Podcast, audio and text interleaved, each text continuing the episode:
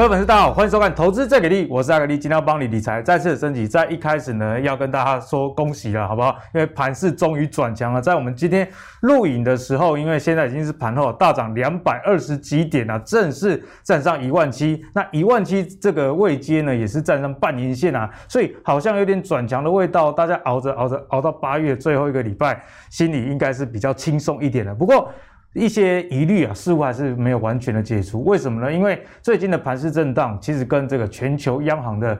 会议其实是有关系的，大家一直在担心这个缩减购债嘛。那距离缩减购债的这个公开的期限呢，已经距离有一步之遥了。当然，结果是怎么样，我们不知道。不过市场总是会领先啊，这些会议去做出一些应对。因此，我们可以看到最近的这个美元指数非常的强哦，美元指数距九十四大关只有一步之遥。那在节目中也多次跟大家提醒嘛，美元指数其实跟新兴市场的股票啊，其实是呈现一个反向。的一个趋势，如果美元指数很强，那代表说资金啊从一些新兴国家撤出，例如说今年的亚洲股市，大部分的国家外资都是撤出了。大家也可以看到，这个台币最近也是相对比较弱势，其实都跟这个脱离不了关系啊。所以啊，这个费德的缩减购债十成啊。不少的分析师跟专家认为可能会落在十一月，所以这对我们现在的盘势操作会有怎么样的影响，以及我们的应对策略到底是什么？就是我们今天也会跟大家讨论的一个重点啊。好，首先欢迎今天的两位来宾来跟我们一起讨论九月开始我们到底该怎么做？毕竟大家已经熬了 七八两个月，已经真的快上吊了。接下来能不能大逆转呢？就是让我们好好期待。第一位来宾是我们的技术分析王子阿信。嗨，大家好，我是阿信。啊，第二位是大家非常喜欢他讲产业的我们产业教练白一红。白老师，大家好。好，那我们先来看一下本周台股的状况。周一，哎，大家那天很很开心，三百九十九点。那相信大家看到那天涨那么多，就会想说，那会不会只是昙花一现呢？结果礼拜二昨天又红的，今天又涨了两百多点。哦，这短短几天之内涨六七百点。大家的信心好像已经回来了，不过真的是那么简单吗？接下来盘是还有没有一些我们要去注意的一些压力啊，或者是该关注的一些重点？我们请阿信来帮我们解答。OK，好，反正这两天应该算是不对，是这三天，这三天一二三，心情还蛮开心的，因为指数终于大涨。有早上我老婆看到我的手机说：“哎，终于是红的了。”没有啊，已经红了，已经红了三天了，红了三天。那我要跟大家讲，就是说，先看到这张手板了，那大家也不要觉得说哇，现在好像都红的很开心。大家有没有发现一件事情，就是说现在指数上涨，它已经非常接近上方的五周的均线的压力。那像这种情况，就表示说指数涨到这边，它可能会先遇到第一层的均线反压。那假设我在我在之前有跟大家先提到一个一个一个问题，就在于说，如果指数它真的要能够开始走一个比较持久的一个波段行情，关键在于说五周的均线、周线这部分，它到底能不能够站上？嗯哼。但是现在目前看起来。要站上好像还不是这么简单，对，因为今天其实靠谁来谁来拉抬？一个是台积电，对，另外就靠航运。那其他就发现，哎，怎么很多其他股票都没什么动静，就是又变成一个垃圾盘的情况。所以说，那在这种情况来说的话，会认为说指数在这边，它如果它能够一次站上五周的均线，我个人觉得是比较有难度了。它可以震荡，但是说你看到就是在接近。五周均线这个情况之下，其实我觉得操作还是要记得，就是不要太去追高，嗯、因为最最近可以看到，就是很多股票可能涨一天，对，后来又跌下来，其实这是正常的，因为现在的指数它就还在一个反弹的阶段。因为有些人他解套了，想说啊，进来造，对对对对对，所以大家对于持股的信心并不是这么的足够，所以因此可以看到，就是说为什么很多股票它都是涨一天，给它等等等等又跌回来，涨一天又跌回来，就是现在大家觉得说。我对于整体的状况，我不是这么有把握，那我干脆来短打就好了。我觉得这个是现在市场上一个比较明显一个投资氛围。那刚刚讲到就是全球央行年会这件事情，其实大家现在最关心就是说，到底会不会缩减购债规模？我们我们知道是一定会缩减，但是重点是什么时候缩减？在上个礼拜的节目，其实我跟大家提到说。呃，这一波下跌其实跟二零一五年那个时候是非常的像，嗯，因为大家都搞不清楚在跌什么，对，没有人搞得清楚在跌什么。那当然，我们这边唯一能猜、能能提出来的答案就是，第一个就是景气趋缓嘛，景气从之前的成长转为趋缓，没错，这个从外销订单可以看得出来。那再来就是说，现在市场市场上也会关心，就是说联总会到底什么时候要来宣布降低购债规模，这个就是大家一个未爆弹，心里的疑虑。对，就是很怕说哇，你联总会万一丢了这个东西出来之后，那全球不是又又炸掉了吗？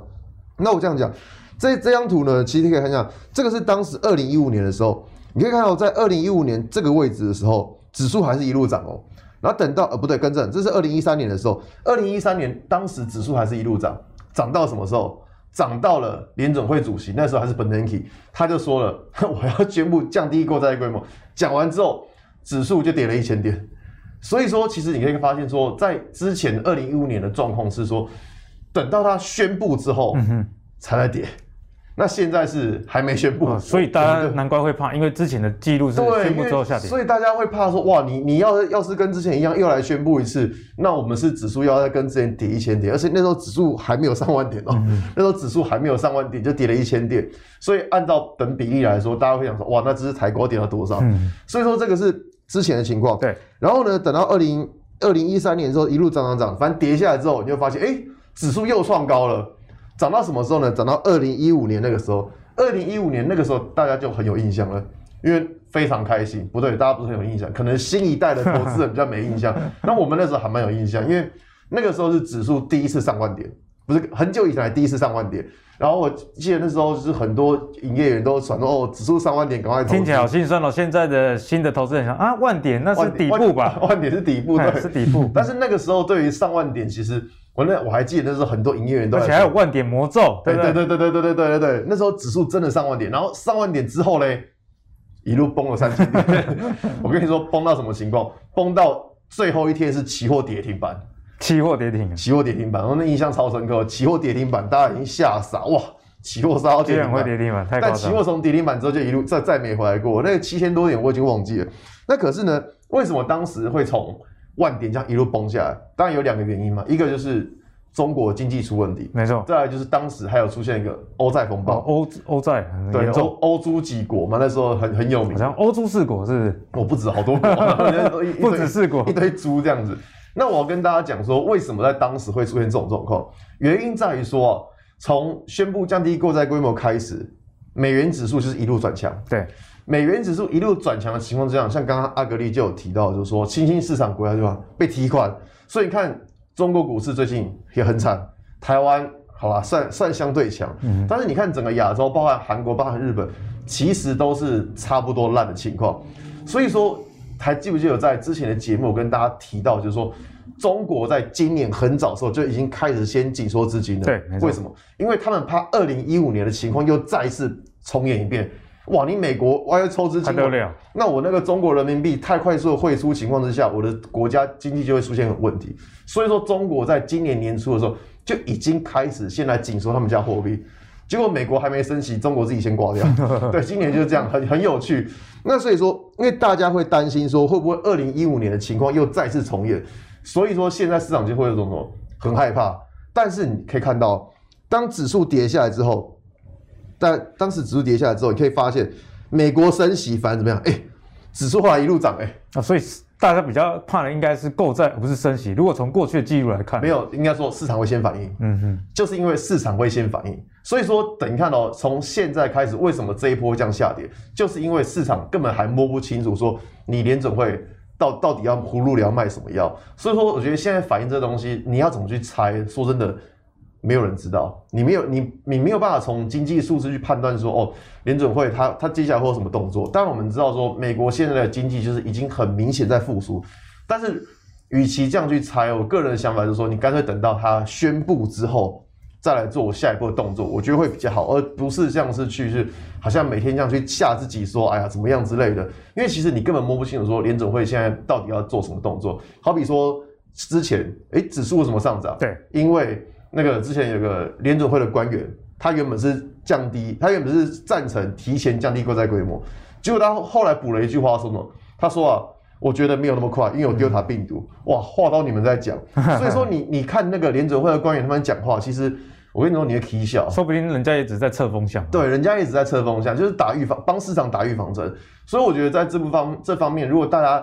真的那么就是要去担心或者关心联准会的状况的时候，我觉得等到他正式宣布之后再来做判断，而不是说在这时候就是自己吓自己说，哎呀，什么时候要降低购债额？我觉得这比较没有必要。好啦，阿格里也帮阿信总结一下，暧昧总是让人受尽委屈。对啊，哦，他还没有答应你，或者是还没有拒绝你的时候，你都不要投入过多的心力。对，好，这个就是持股水位，自己要拿捏了。那等到他拒绝你的时候也没有关系，反正已经被拒绝了嘛，对，不会再更惨了。市场反而可能没有你想的那么糟糕。他可能会先反应一段之后，然后反正就是伤心几天，过几天又去追新的女生了。然后就给大家做这一方面的思考啦。那接下来继续请到白老师，我们怎么看待缩减购债啊，以及最近盘势上压力的这个问题？好，我们先看到大盘哦，大盘我现在的情势比较就是两好一坏啊，两好一坏啊。对，好的是部分就是说我们现在的。出口额还是在成长嘛？其实以下半年来看的话，我们整个产业的景气还是往上走。虽然说这个往上走的这个斜率已经慢慢趋缓，但我们还是属于一个成长。毕竟去年下半年基期也比较高。对，那再来第二个好就是说。因为经过这一次的将近快两千点的一个下杀，从一万八这样杀下来，融资已经有稍微做沉淀，还有一些获利了结的已经先走掉，在场场边观望，不会在里面有那边拉来拉去，所以筹码相对来讲是会变比较干净的。就某些个股来讲，它其实还是有沉沉淀沉沉淀过的。那坏的部分就是说，因为现在季线跟月线是。压头看下来，下弯的对，然后今今天虽然是大涨上来，它明天就是要去碰月线了，那这这边的一个震荡关卡就会出来，那加上又礼拜四、礼拜五，那就又是节前卖压。做而且做短线的比较不喜欢碰到周末流仓了。没错，而且这个礼拜的周四跟周五又是杰克松会议，这个部分呢，我待会说明哦，这个会。对于整个外资，包括整个亚系的一个资金的一个撤出哦，是会有一个趋势性的影响。那所以这个良好一坏的状况下，我们还是会把这个最近的这一段的一个涨势定位为反弹。那目标就是先看到月线，那月线能够过了，再跟季线这边的一个纠缠之后，至少要把它这个下压的这个斜率把它拉平之后，才有机会再往上来走。啊，这是在大盘部分。那另外我们讲到这个杰克东会议哦，这个。因为去年的时候，鲍尔在在这个会议上面，他就宣告这个货币的一个政策的一个趋向。通常，因为这是世界年会，不大会去宣告说对于美国这个货币的一个政策的问题。但是今年就会怕说他又再来做一次这样的动作 所以市场会有一些预先反应的一个状况在面。但是呢，因为好处就是说，现在有 Delta 病毒的状况，可能会对于他们美国本身的一个复苏的力道有所压下来，那就是通膨的一个疑虑就会稍微趋缓。那这样的话，对于它缩减购债规模的这个脚步，就比较不会像市场原本预期说，哦，可能十月或十一月就会开始。那可能会有一些诶政策性的宣告，但是不会去马上去落实。那这样的话，对于整个大盘诶资金的一个撤出的一个比重，会相对是。比较不会那么快发生，那这是比较好事的一个部分。所以呢，白老师也提醒大家，这两天可能就会遇到一些均线的反压，这也是大家特别要小心。那阿信也不约而同又提出类似的观点，所以呢，大家短线上虽然这个反弹啊，你手上的这个损益会比较开心，但是也不要过于的乐观。毕竟趋势，如果我们以技术分析来看，确实还没有真的看到多头的这样的一个现象啊。嗯。也但也没有看到空头，就是就是你不要问他，你还马上接，就是就我觉得说现在有到多头嘛，好像也没有，但是有到空头没有，我觉得比较偏向一个震荡。我觉得震荡的可能性比较大，震荡可能性比较大，所以一样了，就不要太过于的照进哦，先观察好再说。好，那这个盘势回稳之后呢，其实有很多跌升的股票也开始哎重新站回比较强势的态度喽。例如说像 IC 设计族群啊，最近由于筹码比较凌乱，大盘之前那个日线连九黑嘛，所以股价也是跌得明明麻麻，像联发科就跌破九百，不过联发科目前站回九百大关。另外阿格力也观察到这个啊、应用。相关的一些 IC 厂，例如像四星 KY 哦，这个全年也赚一个股本以上啦，有获得外资青睐，最近股价也非常的强势。其他的一些大厂，像是智源、创意等等这些应用 IC 相关的，诶，最近股价表现也相当不错。所以 IC 设计族群啊，一向是台股里面本益比比较高的，那这代表什么？诶，市场其实很喜欢。那可不可以趁这一波下跌，那现在好像有一点足底打底的味道的情况下去关注呢？我们就请产业教练白老师来帮我们解答。好。我这边标题写到，这个是 IC 设计类股，它是股价跟着报价走。那它的报价就是它的一个终端产品的一个报价。如果这个报价它能够是持续往上来走的话，它的股价跟着走。那我们这边 IC 设计股还是下半年的一个强项啊，但是有一些个股，它我们就要特别留意，要去避开来。譬如说，我们年初的时候推了一个敦泰，那敦泰它最近的股价就是直接都往下来走，因为它的本身的产品是在。驱动 IC 啊，LCD 驱动 IC 这边，那在 LCD 面板的一个报价就是慢慢的往下来走，或者或者就是没有涨势的时候，那它的这个驱动 IC 的一个涨价的部分也会趋缓，甚至还也会开始说，哎，面板厂就说，那我现在报价已经要变低了，那你也要降低啊，因为年初的时候你在涨价嘛，那那时候好赚，大家一起赚，那现在不好赚，你也要共共体时间，这样它一定会先反映在它的股价上。没错。所以，我们看到最近的一个蹲态的状况，大盘反弹的已经快要将近一千点了，那它的股价是没有动的，就是还是很弱势，就是就是躺在那边横横盘震荡而已。然后这个部分就是反映在说它，我们预期它在第三季跟第四季它的一个产品的售价是没有办法再往上来调涨的，甚至可能还被 HOD LCD 面板的厂商要求这个哎 discount 回来，嗯、那这个部分我们就要去避开了，就要特别留意了。那我们要找的就是说，现在它整个晶片的一个报价是有在往上来涨的。譬如说车用 IC 的这个部分，车用 IC 非常的好。对，那车用 IC 的部分，它虽然涨涨价是十五 percent 或二十 percent 哦，但我们要知道一件事情，就是说他们以前其实是不是这么赚钱的，所以他们上半年甚至去年的财报相对来讲没那么好看。那是因为今年呢，整个晶片的一个成长量，因为电动车的关系哦，然后包括无人工厂或者说是在那个。高高高速运算智能的这一块哦，他们会有一些成长性出来，嗯、那这个部分就会造造成他们的一个商机出来。对，白老师最近电动车真的很卖，我看到特斯拉说延后交车啊，所以就是因为晶片的关系嘛。那电动车这个很好玩，就是说整车都已经做好，就差晶片，就一台车子几十万，然后就差个几十块的晶片，那没有没有到货就不能出货，因为电动车这个部分它有两个电流系统需要特别注意，一个就是电。电的高电的部分，它是用来作为传动马达，然后带动车子运运运动的。那另外一个部分就是车内这些电子零件的，那它是属于弱电流，那就需要用到微控微控制器来去做。那这个部分的话，我。看到就是在新塘这边，那新塘最近表股价表现非常的强势啊，那但大盘很弱，但是它似乎一点都没有受到。昨天创新高，但今天就开高走低，又出大量，但是这个变成说就是说短线涨多，它就有一些当冲比啊，就有一些哦隔夜冲的一些卖压出来，但是它整个趋势是在往上来走，同时它有一个好处就是说它的一个。产能的部分，它是自己能够自足的，嗯哼，啊，还可以再卖给别人，这点很重要。所以它九月的时候，它的一个晶圆代工的部分，它还是可以涨价的。所以它变成有两个利基点，一个就是它代工的部分它有涨价，那它自己的成品部分它有涨价，所以这个部分是可以去做留意的。所以如果你是喜欢 IC 设计的朋友，白老师也提出一个了，就是。这个设 IC 设计还是要跟着报价走嘛，你股价才可能往上做进一步的攻坚。那如果以这个角度来看，车用相关晶片，例如像 MCU 的新唐，哎，确实是相当不错。不过白老师也提醒各位啊，像新唐毕竟短线上筹码比较弱，对、哦，所以你可以列入观察名单。那等到你觉得哎筹码比较稳定的时候，再多加参考。我想这样会比较呃相对的比较低风险一点啊。好，那接下来我们继续来请教阿信啊，就是这个 IC 设计以外啊，其实台股里面有很多族群。应该是有被错杀了吧？嗯、应该是有，希望是有。是有，所以现在你觉得有哪些是真的有的？OK，好，那我这边还是讲到建测啊。其实建建测在之前有提到过，讲完之后就跌了。但是我我真的觉得它是被错杀，盘势盘势毕竟很差嘛。没有啊，它是公布第二季的 EPS 是不好的，但所以说大家觉得，哎、欸，公布第二季 EPS 不好，那为什么还会来讲？那我要跟大家提到就是说，它七月营收还是创历史新高。就是现在的情况是说，你会发现，因为台股的基期垫高的关系，所以下半年很多公司你会发现说，它营收没有办法再继续成长。但建测的营收，七月营收还是创下历史新高。那再来一个就是说，大家不知道有没有记得，这前几天的新闻有提到，就是 Intel 要找台积电代工。嗯哼。那代工这一部分，那当然就是在伺服器的部分。所以伺服器是交由谁呢？就建测。所以我觉得说，在建测这一部分的话，其实可以看到，在未来它的营收应该还是会在持续往上。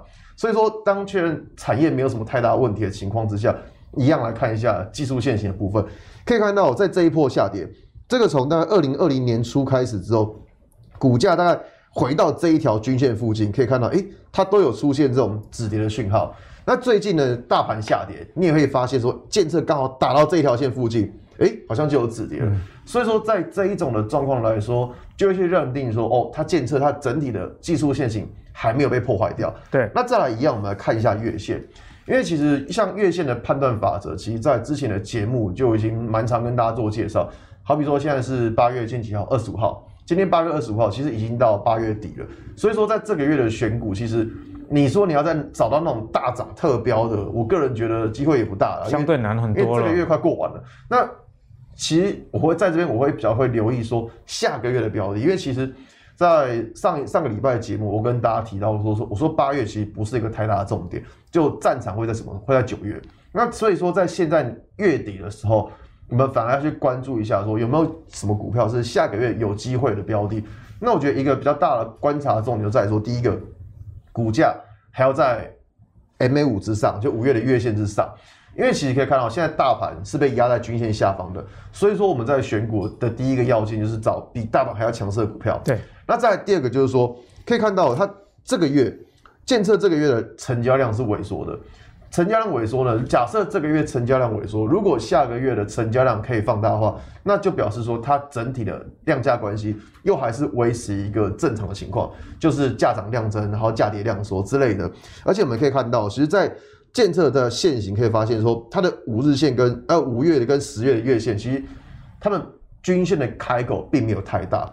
在这边，我跟大家提到说，均线看太大的情况，你就要小心说这一档股票它短线上是不是涨多，可能就需要整理。但是我们从监测的情况可以看到说，它目前的均线开口其实并没有太大，所以变成说这个是在刚周线跟月线，我们都觉得说，哎，是一个还不错的情况。那当然，你看完长中期跟长期的情况，那你还是要回来什么？回来短期。像短期，我记得当时我在这附近推了，讲完之后跌下来，对，讲完之后就公布 EPS，然后公布出来之后，我不如预不如预期了哈，我也傻眼，怎么这么烂？没有算是符合预期，算是符合预期，因为本来就不觉得它会多好，所以本来也是，但是没有想到说，哎、欸，只是股价反应这么激烈这样子，那只能说以现在目前状况而言，就是哎、欸，股价在这边稍微做个整理，那如果假设它能够。突破上方这个压力线的话，其实我也觉得这一档股票在未来其实都还是可以持续关注它，还是有空间的。对。好，那接下来我们要跟大家聊的比较跟电动车有关的，相信大家眼睛就亮了起来。毕竟电动车，诶、欸，是未来这十年来一个很重要的趋势。前面的十几年呢，都在走手机智慧型手机相关的概念股。那未来十年势必是电动车的天下。那诚如刚刚我跟白老师有聊到，特斯拉已经公布哦，他们的这个交车时间还有很多的车款啊，都要等到年底啊。现在已经八月，你还要叫年底才能交车，才能出去玩。你看这个是多么。很煎熬的一件事情。那电动车有多夯呢？其实跟阿格力自己跟我妈的对话就看得出来。因为昨天我妈打电话给我说：“哎、欸，你有小孩了啊，你千万……我跟你讲一件事情，不要生气。”我说：“你到底要说什么？”她说：“你不要想要去换车换保时捷。”我说：“我没有什么时候跟你说过我要换保时捷。不过我给她回答是：我不会换保时捷，因为保时捷比较贵。我把我的双 B 的车卖掉，然后去想说未来买 Model Y。”心里真的有这样想法，电动车，所以显见了大家对电动车都是下一台车的一个选项，也造成市场上现在缺货的一个原因呐。那这对于上下游的供应链该怎么观察呢？毕竟大家知道，哎，车用晶片很夯，但是如果这个车的交期又影响到的话，这对于相关的公司啊。是不是在操作节奏上跟我们想象有点不一样？我们先请阿信啊来帮我们解析。OK，好，虽然这个电动车的题材，相信已经大家已经觉得听到就哇，只要是看到电动车三个字，眼睛都亮了嘛。那现在市场上对于最近一个很夯的题材，就是所谓的第三代半导体，像之前有跟大家介绍过的汉雷。那我这样讲，如果你台湾假设你台湾要做这个第三代半导体，有可能吗？我个人觉得。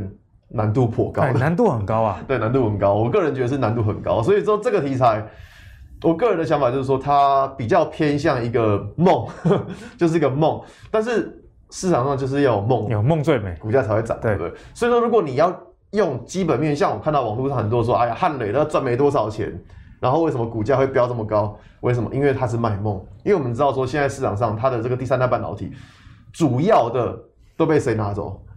像是。欧洲、美国或日本，像英飞凌他们这些的，对，被他们拿这这边专利都在他们手上，所以说你台湾要能够杀出重围，我个人觉得难度颇高的。但是既然都讲到车用这一部分，我觉得有一个新闻大家是可以去留意，易发半导体英飞凌关闭了马来西亚工厂，晶片再短缺，汽车制造商难撑住。为什么要讲这个新闻呢？其实之前有跟大家讲过嘛，现在就什么得晶片者得天下。对，你看像我们的红海，他自己都要去买旺 旺宏的六寸厂了。所以说现在就是没有晶片，什么事都做不了。对，对，那我跟大家稍微提一下，这个新闻有到底有什么好看的呢？首先呢，我们知道说，像我们以 MOSFET 来说好了，MOSFET 分为高中低嘛，高压、中压、低压。但是像高压这部分，因为它毛利率比较高，所以说英飞凌或是像易发半导体这些国际大厂，他们就会选择去挑高毛利来做。嗯、所以高高毛利的是国际大厂的兵家必争之地。对，但是呢，台湾呢，台湾这边本身就是中压或中或中低的这一块。对啊。哎，对对，捡剩的。但是你也不要觉得这个剩的不好哦，现在反而是这样。剩的会好，那剩的会好，为什么？因为你要想嘛，现在的情况是那些国际大厂那些烂的我不想做了，你你你们给台湾做就好啊。可是你想啊，市场的供给量在减少，问题是需求有没有减少？没有，没有需求是在增加，因为电动车的关系，所以需求是在增加。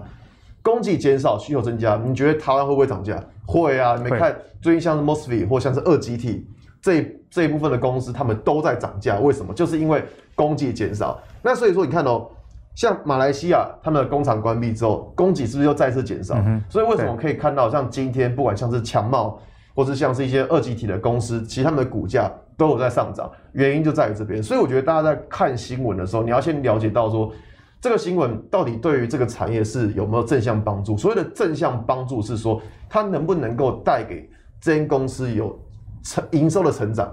我觉得在看新闻的时候，一个很重要的观念就是说。这个新闻如果能够让公司的营收成长，那这个新闻它就是一个好新闻。嗯、那如果说这个新闻讲得很漂亮，但是你发现哎，好像没没有什么东西，出货文，对对对，那个那那个就真的变出货文了。所以说我在看到这个新闻的时候，我第一个想法也是想到说，在车用二极体的这部分。所以说，那我们来看一下在二极体的股票有谁？那首先第一个一定要讲一下强茂，很指标的一档个股。对，就是你你一定是看强茂嘛，因为最最龙头就是它。它只有收购了一间公司叫反甲，所以说它现在也间接打入了车用这一部分。那我这样讲，就是在台湾的二极体的公司啊，其实车用的占比真的很低，非常低，就话题性居多了哈。对，所以你看到哇，为什么强茂会涨？因为它收购了反甲。所以等于说，它打入了车用，因为我们知道，在你要打入车用这个产业，因为车用它需要认证时间比较长，门槛很高，对，而且它又有什么安全性的问题，所以说你打入车用，就好比就要。有点类似你拿到那种长期饭票的感觉，铁饭碗就对，因为它不太会更更换嘛，因为它会有安全性的疑虑，所以说你认它认证时间很长，但是认证过了之后，它也不会随便更换，就跟消费电子的逻辑比较不一样。对，没错，所以说他当时收购了反甲这些公司，就有助于他打入车用这个行列。这个这个道理就跟之前国巨去并购基美是一样的概念，就大家都想要打车用，因为车用的毛利率会比较高。嗯、所以说你看，如果以强茂的。月线图来说，你可以发现说，像现在的整个均线排列都还是一个多头排列。那再来就是说，你可以看到它上个月诶是爆一个很大的量，对。但是你会发现它这个月的量目前应该是萎缩的了，它不可能说剩五剩几个交易日赚爆量，机会不大。所以说，如果像这种情况，你看哦，大盘上个月还是一个价跌量增，但是强暴反而在上个月是一个什么？是一个价涨量增的。所以说，它上个月量增，这个月量缩。那假设它之后能够。成交量再补出来的话，我觉得说对于它整体的月线图来说，都还是一个相对较好的现象。那只是说呢，像今天股价其实真的是涨了不少，因为这个题材本来是昨天就，如果你有订阅我的文章，知道这个题材是我昨天就写了。那只是说它今天上去之后，你会发现这个地方它就刚好是一个压力线。所以说，如果它现在股价达到这个压力，我觉得说。遇到压力其实也不用太紧张，就是短线如果给它震荡一下，那反正就今天低点不要破，短线让它震荡一下，我觉得这对于它的情况都还算是可以接受的。那再来我们看到茂系。可能老一辈对这一档股票印象就很差。我对它的名字是比较有印象，叫茂喜。茂矽，对。但 但是但是过去如果有买它，应该要赔死。就是名字跟通结果往往是相反的。对对对对。那老一辈对这档股票态度印印象其实蛮差。但是为什么会现在会去留意到它呢？去想一件事情，我们的海公公红海，他之前跟旺宏去买了一个六寸厂。对。他为什么要买六寸厂？他原因就希望说，因为我们刚刚提到嘛，得晶片者得天下。所以这个关键技术，它是红海是希望能够掌握在自己手中的。那茂系它是什么？它就是六寸晶圆厂。哦，刚好符合这个逻辑。对，它就是符合这个逻辑。所以说，为什么它今天的股价还能够大涨？其实就是因为大家知道，你红海你不会有事每次去买一件晶圆厂，利息金胸贼哦，对吗？你不会，那你一定就是有需要。对，那所以说这些六寸六寸厂、六寸晶圆，它接下来可以像 MOSFET 或像二极体这一部分，它就可以就是用这个晶圆来做。也就是说，茂矽，你说它要能够，呃。做真的像第三代半导体这样，我个人觉得还是有难度。但是如果说以题材来说的话，的确就是会比之前还要来得好。所以你看它像那月线图，哇，它真的是盘整了好久。好磨人啊！对，你看到几乎没涨过。对，如果以大盘已经涨到现在一万七的位置来说，你可以发现它真的是没什么太大的波动。在地板上。对，还在地板上。而且如果你去摊开它的月线图来说，你可以发现，在过去十年以来，它几乎都没涨。所以它真的是位阶。所以，所以告诉我们一件事：名字还是不要取得太厉害。对，就在过去十年来，几乎都没有涨。我这我我现在要找这种股票，其实也不很难呢、欸，其实很难，很难啊，对啊。所以其实买到的人不要难过，你算是蛮厉害的，真报喜的。对，所以说如果以月线的情况来说的话，我觉得它的月线是在一个相对低的位置。不过呢，其实我觉得有一个比较有趣的地方是，因为它今天大涨嘛，但是你可以看到它今天的成交量是有点爆量。对，我不知道是因为我昨天文章写出来是怎么样，反正我 它今天它今天量怎么可以爆这么大？那爆这么大，我个人的想法就是说，你看哦，如果你这样是月日线图来说的话，过去股价。它遇到这一条二十四均线，它就被打下去。但是今天算是一个带量站上这一强势表态。对，所以说如果以技术分析的判断来说的话，我觉得操作重点就会在于说，今天的 K 棒低点它不能被跌破，跌破就表示哦这一根是失败突破。那如果没有跌破的话，我觉得说在整体的线型都还没有被破坏。那最后还是要讲一下，就是二级体，我觉得是比较有点意思的，叫德维。德维怎么说？为什么？因为你看哦，我们刚刚讲过，如果你台湾的公司你要打入车用，哇，比登天还难。嗯、对，那你要不然像强茂去收购，要不然就是像德维这种，怎么说？他母公司叫做达尔集团，这间达尔它就是非常有是国际大厂，它就是专门出二级体的。也就是说，它原本就已经出货给这些 Tier One 的车用厂商。所以说，你看哦，达尔是他的母公司。母公司会不会下单给自己子公司？理论上会要啊，理论上会嘛，对不对？所以说你看哦，那这样是不是就代表说德维就间接打入这些 Tier 1的大厂？啊，对，间接打入。对，因为他透过母公司的关系，因为你看嘛，像台湾比较纯的二级体有谁？就鹏程，嗯，其他很少。但所以像德维这一种，它原本都是在 PC 或消费性产品这一类的，但是它因为透过母公司的关系，透过母公司的达尔集团，它打入了就是这国际上的 Tier 1的大厂。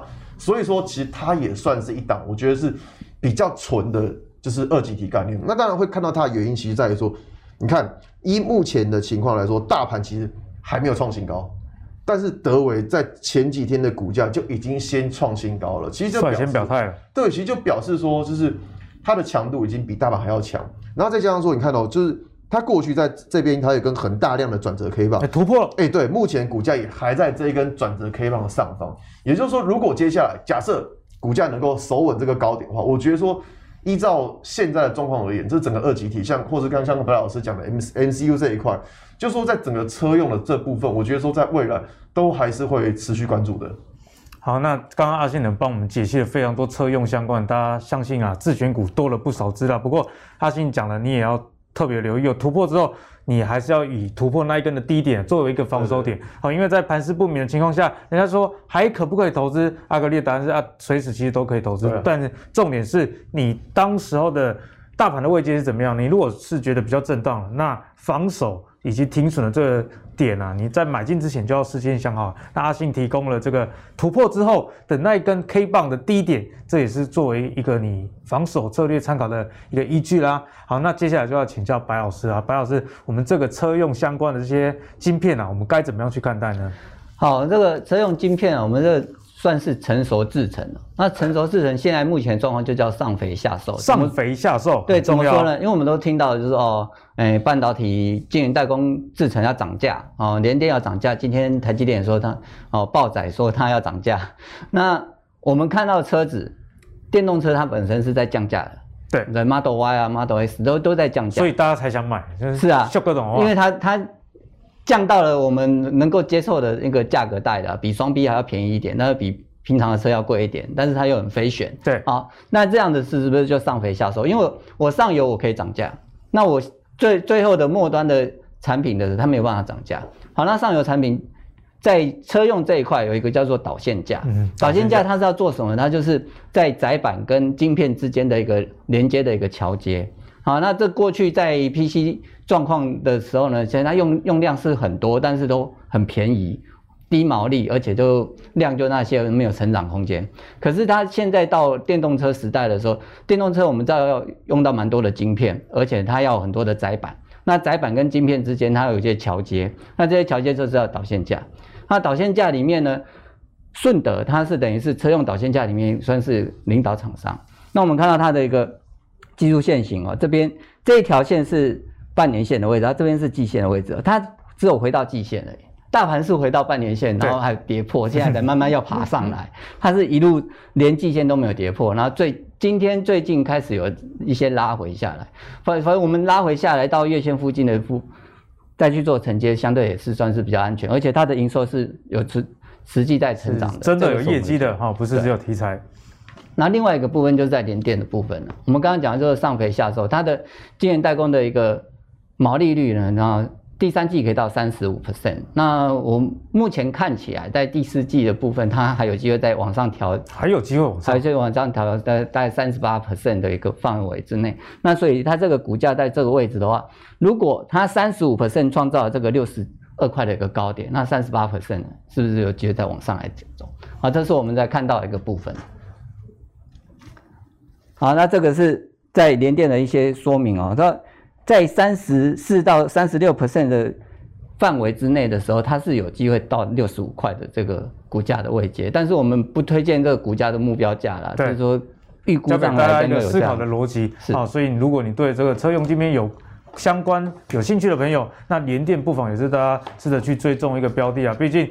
比较上游的这个上肥下瘦情况之下，成熟制程的联电就值得大家做进一步的参考，因为它不像台积电需要花那么多的资本支出，所以可以看到从去年开始到现在，哎，毛利率确实都是一路走升的状态。哎，其实白老师，联电的股价跟对比之前其实也没什么涨啦，但是基本面确实已经看到好转了哈，是就留留给大家去做参考啦。好，那我们今天是要跟大家讲九月啊，你该关注哪一些的股票啊？那电子股我们讲完了，最后还是要回到传产部分，因为很多观众朋友其实可能你喜欢的是比较偏爱传产一点，所以呢，传产现在大家该关注的是什么呢？阿格力就帮大家列出大家手头上很多的这个钢铁股的钢铁朋友可以留意到的一个现象，那就是在中国限制钢铁的产出之后，其实铁矿砂的价格我们可以看到是一个下跌的情况，但是。对比这个中国铁矿砂价格的下跌呢，在废钢的部分价格却是往上攻坚的哦。所以在这样的情况下，我们该如何判断呢？钢铁股之后该怎么看？毕竟钢铁股哦，都叫钢铁股，不过爸爸就有的做不锈钢的，那有些的是做废钢相关的啊，有些又是高炉哦。那到底该怎么样去看下一波的投资机会？我们就请对产业很熟悉的白老师来帮我们做一个全盘的解析。好。那个阿格力刚刚有提到，就是铁矿砂的价格在降。那它铁矿砂价格在降的原因，是因为大陆限制他们一个高炉的一个产出，但是国际的钢价都还在往上来涨的。然后甚至越南它也限制它的一个钢价的一个钢材的一个出口。然后印度它又要准备来做一点三兆美元的一个基建，来承接这欧美他们要把它变成另外一个世界工厂的一些基础建设的模式要去做。那这个时候为什么？大陆它会去做这样子的限制高炉产出呢？因为它的碳中和政策，它上半年的一个碳的碳钢啊，就是烧炭产生的一些二氧化碳之后所成所应该讲所产出的这些钢材呢，它是超出了它的预估，嗯哼啊，因为它等于要跟去年相比，要是差不多的量，但是。今年上半年它已经多出了二十 percent，就是原本设定要减产，但是上半年还更多。对，所以它只能在下半年的时候来缩减这些产。赶一下进度了。哎，那就是这样状况下，它只能说啊，你高炉不要生产。那它原本为了要高炉炼钢的话呢，就要进很多的铁矿砂，所以铁矿砂价格会涨。那因为现在没办法做了，所以它的铁矿砂价格就往下来跌，是这样的原因在使这个铁矿砂的价格往下来。降，然后但是呢，废钢价格为什么会涨？因为还是有这些钢的需求。嗯、对，那废钢用来干嘛？就是电炉，电炉炼钢。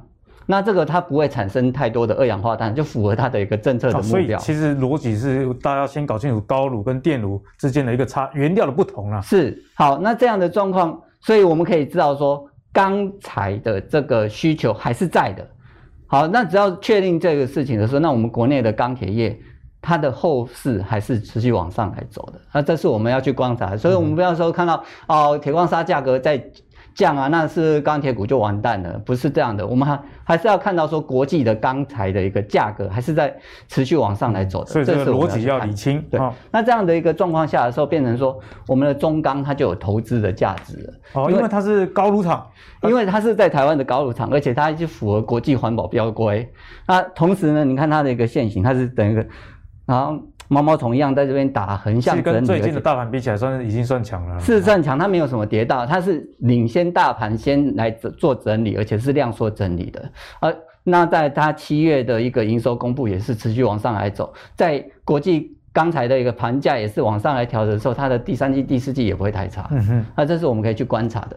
那另外一个部分就变成是带大大国钢的部分。大国钢，哎，那大国钢它的全名是大成国际钢。钢铁，它是大成的子公司，跟大成钢有关系。对，那它是做特殊脚料那些，在美国来去做一个运营的。那美国这一块，它的基建在九月十号到二十号这边会众议院，它这边要投票，因为参议院已经在八月通过了，那变成说九月众议院通过了，它就开始落实了，预算就会拨下来了。那它是主要的运营的一个区块呢，都会是在美国的部分哦。那这样，它九月的受惠程度就会是最高的一个部分。所以呢，白老师也跟大家提醒了，哎，你不要看到铁矿砂下跌，你就觉得说是钢铁股股也不好啊。你要搞清楚这个下跌原因是什么，其实跟中国在限制这个生产有关系。可是市场的需求还是在，那该怎么办呢？所以电炉厂是用这个废钢来炼钢的，你就可以看到这个废钢价格上涨，所以代表说这个整个市场需求还是在。那你再根据这样逻辑啊，自然就可以知道说钢铁股哪一些你是有价差空间可以期待了啦。那刚刚白老师提到的这中钢，也就是符合这样的原物料成本下降的一个态势哦，提供给大家做进一步的思考啊。那相信今天的节目大家都是收获满满的一集啦。在电子股的部分呢，两位都不约而同跟你说啊，其实车用晶片相关的这些股票都值得大家去留意。那最后白老师也跟大家提醒，如果你是喜欢传产朋友，手上钢铁股来套牢的，其实可以不用那么悲观哦，因为整个市场的需求还是在，然后原料成本正在下降哦。那如果你喜欢阿格力的投资最给力的话，别忘了上 Facebook 跟 YouTube 订阅投资最给力。我们下一集再见喽，拜拜。